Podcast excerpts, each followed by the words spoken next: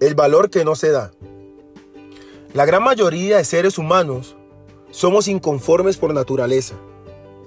Si tenemos una bicicleta, añoramos la moto del vecino. El vecino a su vez envidia el carro de su amigo.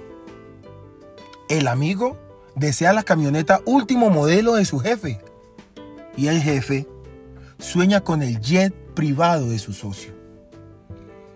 Y así nos pasamos la vida, añorando lo ajeno y no luchando por mantener lo propio. Lo que tanto esfuerzo nos ha costado conseguir en la vida. Pero no le damos el valor suficiente por estar pensando, anhelando o soñando con lo del otro. Está bien soñar, está bien querer crecer, pero para ello debemos primero valorar lo que tenemos, valorar lo que somos, porque es ahí verdaderamente donde está el sentido de luchar por tus sueños, de alcanzar tus propósitos.